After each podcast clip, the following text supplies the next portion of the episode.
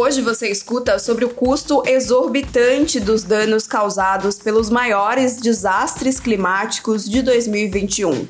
Também sobre o plano do México de parar de exportar petróleo já em 2023 e o pagamento de bônus incomuns e bem salgados a funcionários da Apple na tentativa da empresa de evitar a evasão de seus talentos para gigantes da tecnologia. Esse podcast é um oferecimento e um Itaú, sua nova experiência de investimentos. Disponível na Apple Store e Google Play. Baixe agora. Esse é o Ouvi na Bloomberg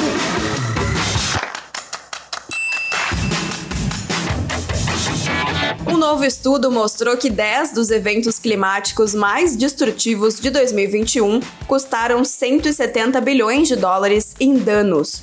O furacão Ida, uma tempestade tropical que atingiu grande parte do leste americano em agosto desse ano, matou pelo menos 95 pessoas e custou 65 bilhões à economia.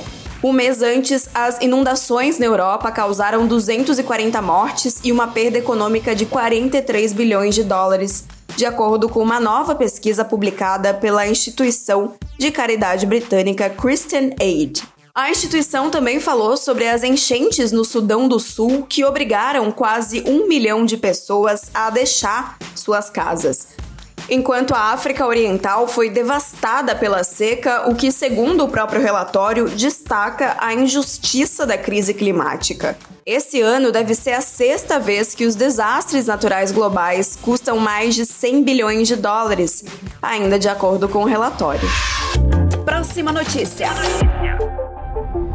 O México planeja deixar de exportar petróleo em 2023 como parte da estratégia do governo de Andrés Manuel Lopes de alcançar a autossuficiência no mercado nacional de combustíveis. A medida faz parte de uma iniciativa de Lopes para expandir a produção doméstica de combustíveis no país, em vez de exportar petróleo e importar produtos refinados caros, como é o caso da gasolina e também do diesel. O México atualmente compra a maior parte dos combustíveis que consome de refinarias dos Estados Unidos. As refinarias asiáticas, que respondem por mais de 25% das exportações mexicanas de petróleo, devem sentir o maior impacto dos cortes, seguido das refinarias na Coreia do Sul e na Índia, que também devem ser impactadas com força. E tem mais. A Apple emitiu nesse final de ano um bônus de ações bem incomuns na tentativa de reter os seus talentos. Na semana passada, a empresa informou a alguns de seus engenheiros sobre os tais bônus que estão sendo emitidos em ações restritas, segundo pessoas com conhecimento do assunto. As ações são adquiridas ao longo de quatro anos e funcionam como uma espécie de incentivo para que os funcionários permaneçam na empresa. Os bônus variam cerca de 50 mil dólares até 180 mil dólares em alguns casos, de acordo com pessoas que pediram para não ser identificadas. O bônus é parte da tentativa da Apple de travar uma guerra de talentos com empresas do Vale do Silício, como o Meta, por exemplo, ou antigo Facebook, que emergiu como uma ameaça particular. Isso porque nos últimos meses a empresa contratou cerca de 100 engenheiros da Apple.